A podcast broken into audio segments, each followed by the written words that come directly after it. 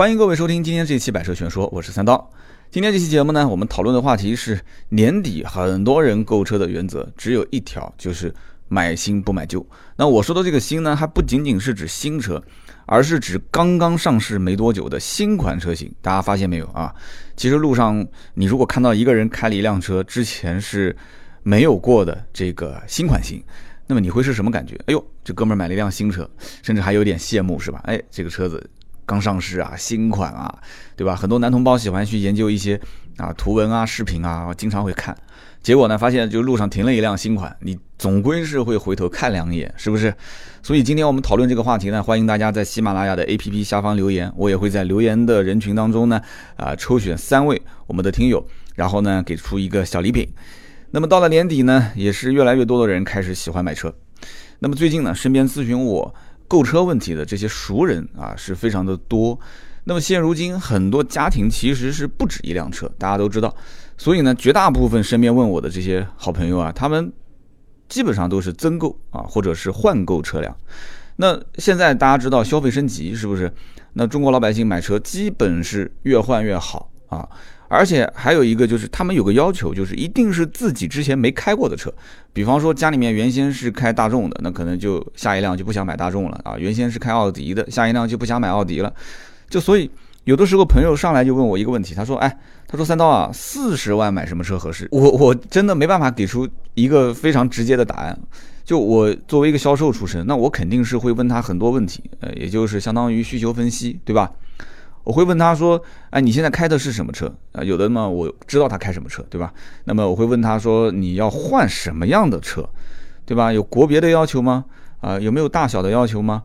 啊，对于品牌啊，对于配置，对于驾驶的舒适性，还是要操控，对于空间，就各种各样的，那要跟他提出一些问题啊，封闭式的问题，让他去在当中去二选一、三选一。”那么对于下面一辆车有没有什么必须要具备的要求啊？这个是很关键啊，就必须具备的，等等等等这些，你问完之后，他给了你答案啊，那才基本上能给出一个相对准确的选择。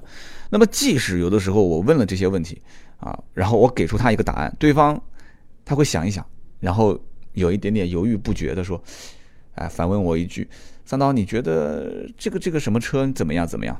我想很多人应该也听出来了，就其实大多数人在问我问题之前，他的心里面早就已经是有答案的，对吧？就只需要我来肯定一下就可以了，是不是？呃，前不久呢，一个老客户到我这边来问啊，就是说什么车子合适，那么。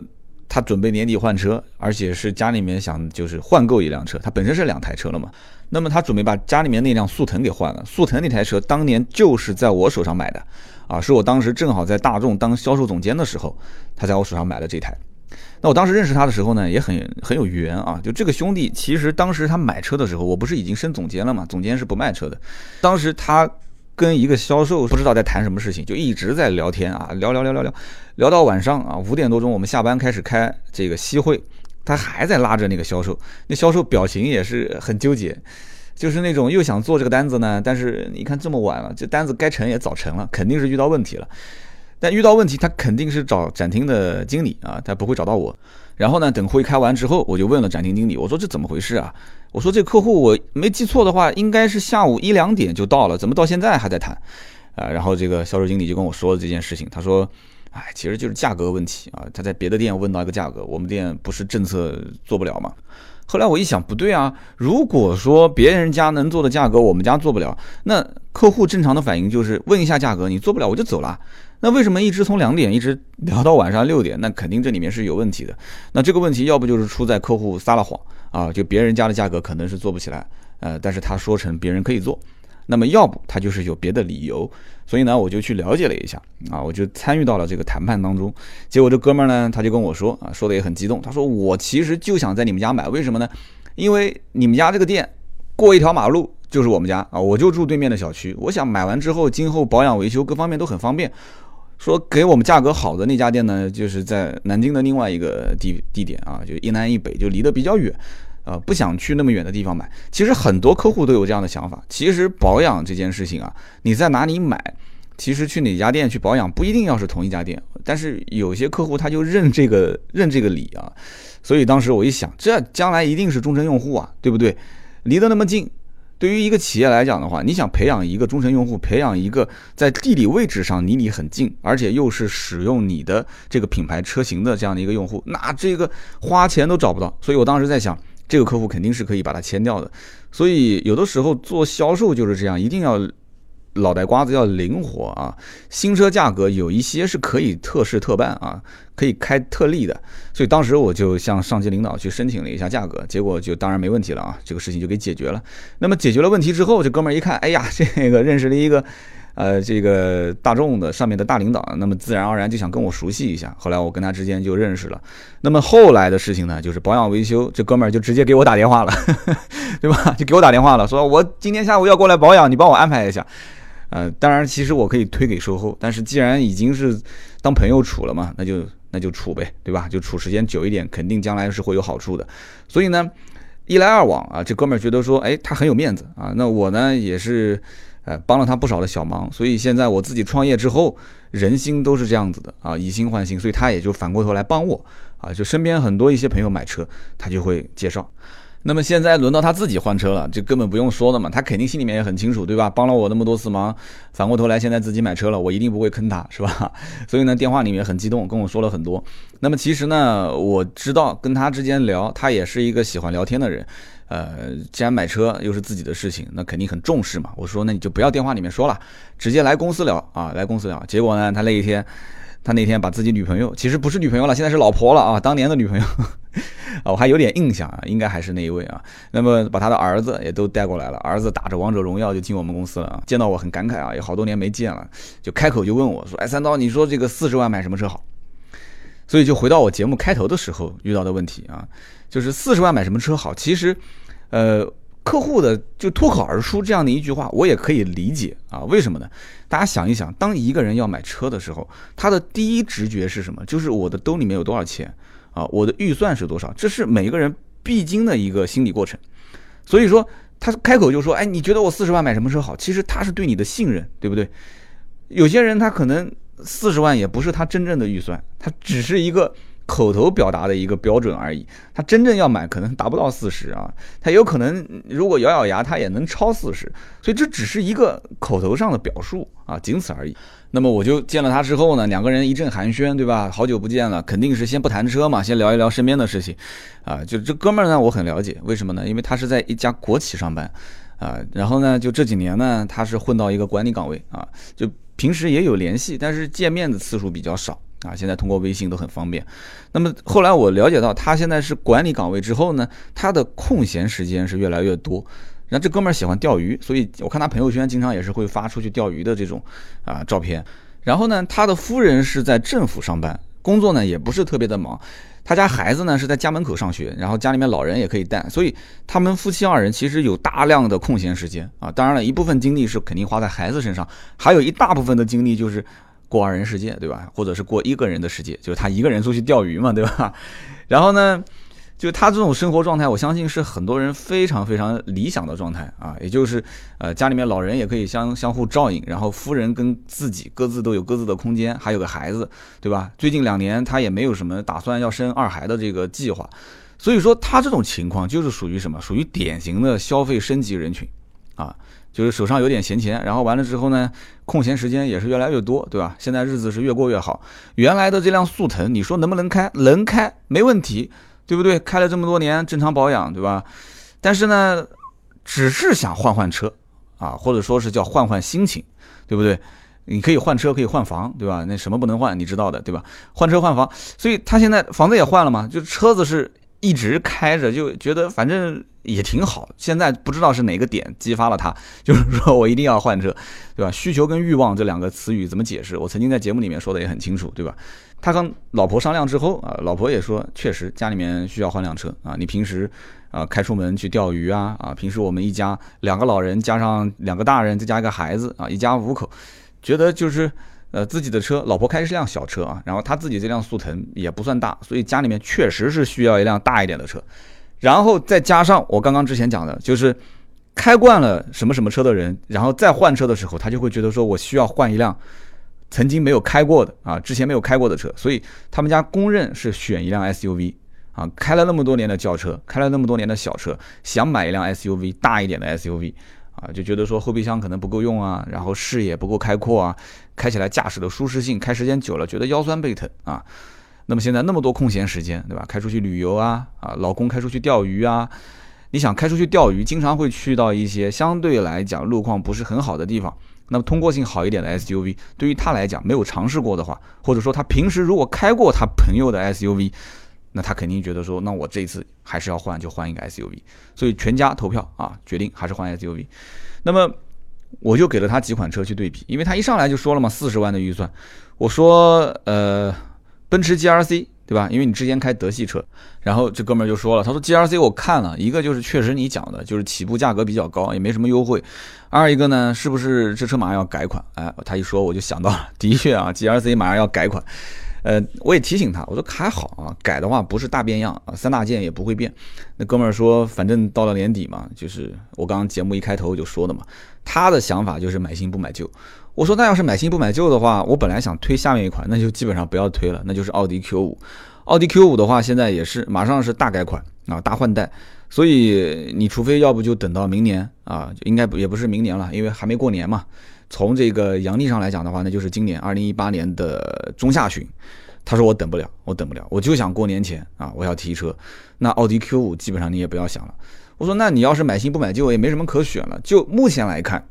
今年年底到现在，啊，就包括马上过年这段时间，你能买的预算四十上下，又是买新不买旧要新款，那也就是沃尔沃全新的叉 C 六零了啊。他后来一听说这车我也在看啊，就想问问，就你觉得怎么样？所以我在想，他心里面其实是不是本身已经想好了买什么车啊？只是让我给出几个选择，然后再站在他的角度帮他肯定一下就可以了。其实可以选的车还有啊，比方说像宝马的叉三啊。凯迪拉克的叉 T 五啊，那么这两个车我没推荐的原因主要几点。第一个呢，就是叉三也是啊，马上要从进口车变成国产啊，很快啊，中国的这个国产版本就要上市。那么在国内国产之后，价格肯定是会相应的做变动啊，配置啊这些都会有一些变化。那么现在目前在售的这个进口版本的叉三呢，价格也不是特别的好，十五个点我觉得一般般啊，所以当时我也没想要推荐给他，他本身也是考虑买新不买旧，对吧？那么为什么没推荐凯迪拉克的叉 T 五呢？是因为我想到一件事啊，就是这个哥们儿他当年买速腾的时候，他当时跟我说的是对比隔壁的别克。那么最后为什么放弃了别克，买了这个大众的车呢？啊，其实就是因为他当时身边也有很多人开别克的车，他对于美系车的油耗他不能接受。但是呢，他可能看中的是什么呢？可能是外形啊、内饰啊这些，所以呢，当时很犹豫，到底是买这个别克的车还是买大众的车。那么最后选择了大众，所以呢，我也没推荐他，他也没提这个车，那也就过去了，也就 pass 掉了。所以说啊，奔驰 G R C、奥迪的 Q 五和沃尔沃的 x C 六零，如果是放在买新不买旧，而且一定要在新款啊新款车型的这个前提条件下，那我觉得他选中沃尔沃 x C 六零的概率是最大的。但是呢，我又不确定，就是说他对于这个，呃，沃尔沃 x C 六零这款车的驾驶感受，或者说是外形内饰有什么样的评价？所以呢，我常规理解就是一个开惯了德系车的人，如果你让他再换车，他换德系品牌的话，他相对来讲会啊比较就是适应这个过渡阶段啊，比方说奔驰 G R C 啊，跟奥迪 Q 五啊。啊，特别是像奥迪 Q 大众系的这种驾驶感受，它基本上可能坐在里面开，就 除了感觉更豪华一些，可能其他的驾驶的感受差别不是特别的大啊。所以我当时跟他就讲了这一点，我说奔驰跟奥迪的驾驶感受，估计你应该是最能接受的。但是呢，现在 G R C 目前处于一个加价的阶段，G R C 二六零当年还爆了一个爆缸门的事件啊，就是发动机爆缸，我就提醒他，我说这个车子本身你要去试。啊，那么你要如果说不担心这些问题，而且网上也只是偶发性的，也不是大面积出现这个问题，那么即使这样，这个车的价格还是很坚挺，就说明奔驰本身它的核心的竞争力还是非常强的，因为它主打是内饰的豪华质感，包括它整个车你的外形啊，是不是特别喜欢啊？这些你都要根据自己的品号来看啊，不要看我啊，这个东西我帮不了。那么另外一个呢，就是 G R C 上市本身两年多，你也知道啊，就这个是要进行一个改款。那么这个改款之后具体是什么样子，现在也没有一个非常具体的相关的数据。所以呢，你现在要是买，如果又没有优惠，那么将来的车子新款上市，呃，这个你怎么想，就要看你自己了。这杆秤是怎么去平衡？那么 Q 五马上是大换代，这个我刚刚前面也提了啊。这个大换代是什么概念呢？就是国外的这个新款 Q 五的整个车的外形、内饰，包括甚至于试驾的视频都能看得见了。那么中国老百姓捧着钱，也就是说马上立刻下单，那就是买老款啊。虽然说这个老款的打折力度还算是可以啊，就你要纯粹从实用性角度来看，就这个折扣之后的价格其实还是可以入手的。但是呢，买车这件事情，关键就看你从什么角度去思考，这个很关键啊。什么角度去思考，就像买手机一样的啊。苹果七也能用啊，苹果八性价比也还行，苹果十目前来看，虽然说这个价格可能没什么性价比，但是，对吧？拿出去有面子嘛，对不对？年轻人又觉得它的性能很强，对吧？虽然只是平时可能玩玩微信、玩玩小游戏，但是说起来这个功能特别强，是吧？那么，那苹果十你买不买呢？对不对？所以。要从买新不买旧的角度来看的话，有的人会觉得说几十万都花了，对吧？那我干嘛还要买老款？我肯定是买新的嘛。所以如果要这样来看的话，那你要买新款 Q 五，那只要等哎，对不对？你就等呗，现在下订单也行，或者你就等到今年下半年。所以下半年你真的能等到了，刚上市的价格肯定也不是特别好，你还得要给它一个过渡的时期。那这样的话，可能要到二零一九年。所以说。呃，我也提醒他，就奥迪保值率啊，奔驰的保值率都还行。你就是买老款，现在优惠完，你将来卖可能也不会特别亏。但是关键问题就是，你这心里面，你这杆秤啊，你是给新车和这种即将换代的这种老款车型，你筹码是放在哪一边？这个很关键啊，你的筹码放在哪一边？那么接下来就是沃尔沃的 x C 六零了，对吧？这是全新 x C 六零，你要加上全新两个字。从买新不买旧的角度来看的话。那么这个全新 x C 六零几乎就是满分，就没什么可选的。你其他几款车上市都好几年了，对不对？x C 六零刚上，而且是全新的，跟老款完全不一样。这个豪华品牌这几年大家注意看啊，豪华品牌的中型的 SUV，大家注意啊，是豪华品牌中型 SUV，最近一段时间都没有新车上市，所以 x C 六零可以理解成就是在这一个时间段，你如果以买新不买旧啊，就在今年年底到马上过年这个期间。就这一股新鲜劲啊，它正热乎着呢，对吧？它这里很多人其实就抱着这种心态，是不是？你要如果开一个奔驰 GLC，那很多人在路上经常见，包括你要开到这个村上，村上可能别人也停了两台啊。然后呢，你要开个奥迪 Q 五就更不说了啊，就大家可能连回头看都不想看，因为这车太常见了。但你开一叉 C 六零一看，哦。新车新款，根本你不需要去做解释，对不对？你开个 Q 五，你可能两个后视镜上还要扎个红绳子，别人才知道哦，原来是个新车。所以说，新车跟新款这两件事情，所以一定要搞清楚回头率高不高这一点。我相信很多年轻人其实还是希望自己的车子新车买回来之后回头率高一点，因为我也说了很多次了，车子除了是一个交通工具啊，作为一个比较实用的产品来讲。啊，你可以这么去理解，但是同时它也是一个社交符号啊，也是面子啊，所以面子这件事情根本就不可能回避掉。然后我们再换一个角度来看啊，就是这辆车，我们就说全新的叉 C 六零，对于我这个哥们儿，它的新鲜感，我觉得也是高于奔驰的 GLC 跟奥迪的 Q 五的啊，我觉得它值得去试一试。为什么呢？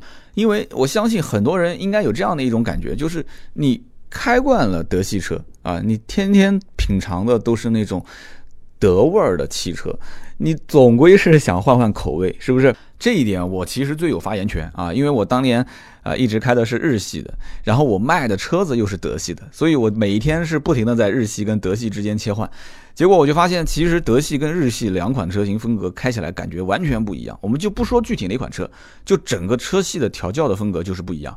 所以呢，这哥们儿开惯了德系，你现在让他再换德系车，所以他肯定觉得口味就感觉没怎么换嘛，对不对？所以呢，呃，我跟他推荐了这个全新叉 C 六零，我觉得应该讲他最终还是会喜欢啊，因为这车你看从它外形上来看啊，刀锋式的这个车身线条，人鱼线的这个下腰线设计，雷神之锤的前大灯，维京之斧的后尾灯，这些都是相当醒目的设计，对不对？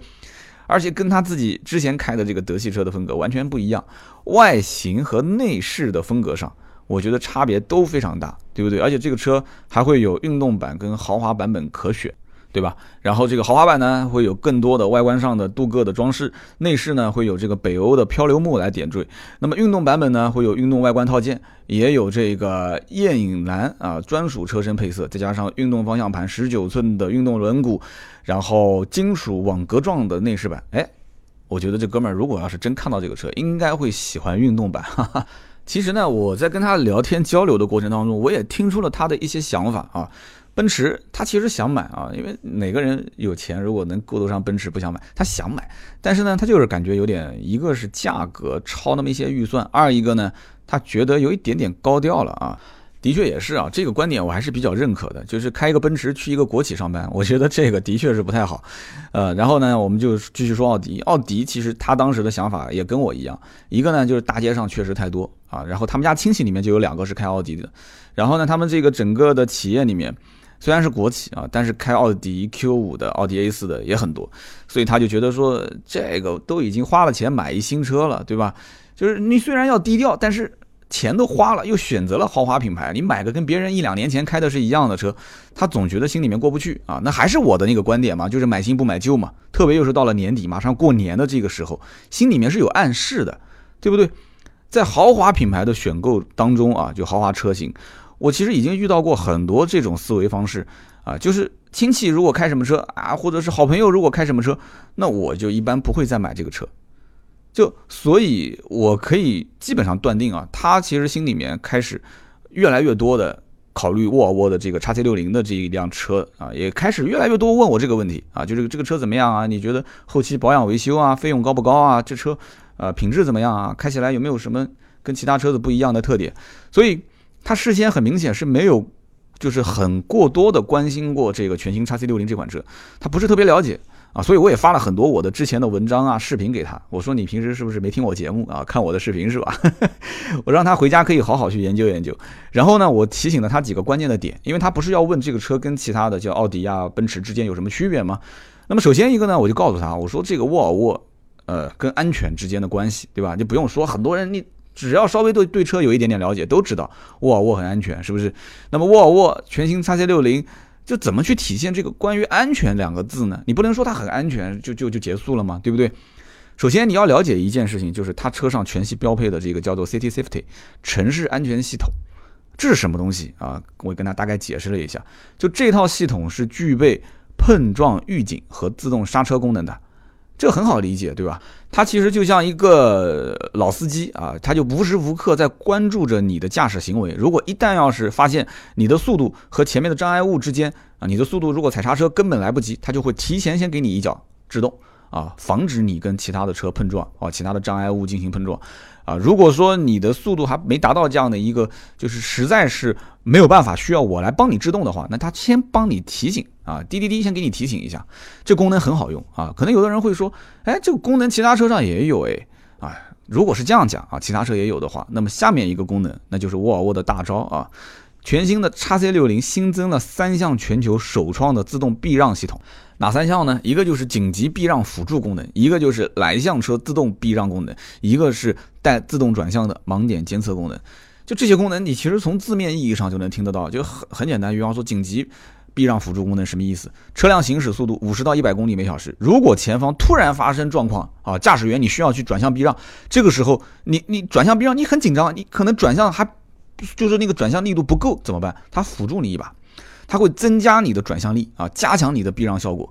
这个功能你可能就是那一刹那你没感觉，其实车子已经是在帮着你了啊，帮着你避开障碍物啊，同时你也避开其他的这个行人啊，或者是大型动物。那么这个带自动转向的盲点监测功能，我觉得大家也按照刚刚这个理论来看的话，很好理解了。那么盲点就是两边后视镜是看不见的地方，那么它通过监测肯定会发现说，哎，你的车辆已经是偏离车道了。那么你的车辆偏离车道的过程中，你的后视镜里面又是盲区，你没有看见后面有车会向你行驶过来。那么这个时候系统会发出这个报警的声音，同时它能够提供自动的转向辅助功能，帮你去回归到你原来的车道，对不对？跟刚刚我们。前面说的这个紧急避让辅助其实是原理上来讲是一样，但其实是多了一项这个去辅助你去规避碰碰撞发生的这样一个功能。那么这个相向来车自动避让功能其实也好理解，就是驾驶员如果是无意当中偏离车道，对面对面车道啊，你现在已经是违规的状态了，发生什么事故你都是全责。对面车道这个时候来了一辆车，这时候怎么办？相向来车自动避让功能会开启，它会提供自动转向辅助啊，让你的车辆回归到自己的车道上。所以这三个功能其实原理都差不多，但是这三个功能其实我觉得啊，相当给力，真的是相当给力。我觉得这个功能以后越来越多的车辆会规避我们啊，在行驶过程中发生的任何一次碰撞。零事故的时代早晚是会到来的，所以听到这里面啊，这个哥们儿当时很激动的跟我说，说一定要去 4S 店试一试。我跟他讲我说，你就别试这些功能了，你还是试那个自动驾驶吧。啊，这就是我之前每一次提到沃尔沃的时候，我都会说的，就是你到沃尔沃的 4S 店，我觉得最应该试的功能就是自动驾驶辅助系统，因为你要是刚刚那几项功能的话，太危险啊，因为你需要先设置一个障碍物，或者是要有一辆车在你的旁边，啊，朝你行驶过来，那这样的话太危险。自动驾驶辅助功能一点都不危险啊，为什么这么讲？这套系统它不同于自适应巡航啊。不是 ACC 自适应巡航，ACC 的话，你还得要找一辆前车去跟随。这套系统是无需前车指引。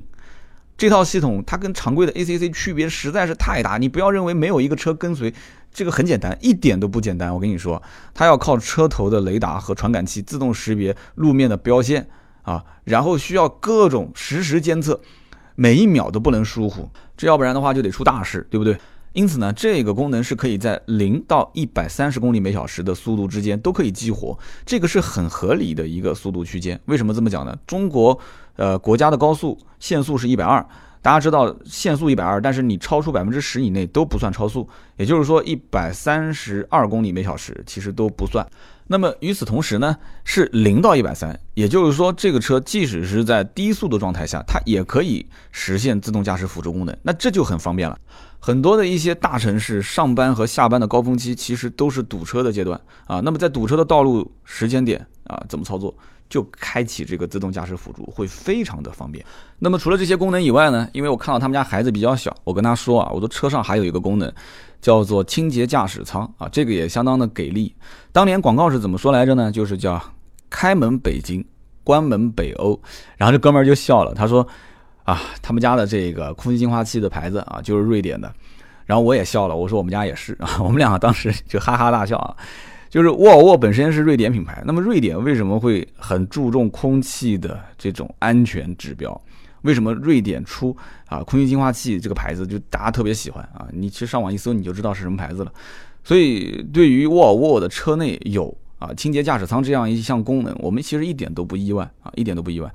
所以哥们儿呢，当时也对这个比较关心啊。实话讲，那么他问我说，就是如果买叉 C 六零这款车啊，新款，那么哪个配置最推荐入手？其实我当时想都没想，我就跟他说，是 T 五的智逸版啊。我我之前在节目当中也曾经详细分析过沃尔沃这个叉 C 六零最新款，呃，从最低配到最顶配这些配置哪个适合入手？其实。T 四的版本呢也可以买，但是呢，因为 T 四是前驱，那么 T 五是四驱啊，动力呢也是 T 五是从 T 四的一百九十匹升级到了两百五十四匹，那么再加上有什么真皮座椅这些就不说了。我觉得最关键的是 T 五全系标配了自动驾驶辅助功能，这个是我对身边任何买沃尔沃的人都强调，就是你买，你既然已经买了新款的沃尔沃，这个功能最好还是要有。所以我当时想都没想，我觉得就推荐买 T 五的智逸版。啊，那么如果说预算可能还超了一些啊，我觉得也没关系啊。为什么呢？首先，这个经销商是有一定的优惠。那么如果说要选择更高配，其实够一够也没关系啊。高配的话，无非就是致远和致雅。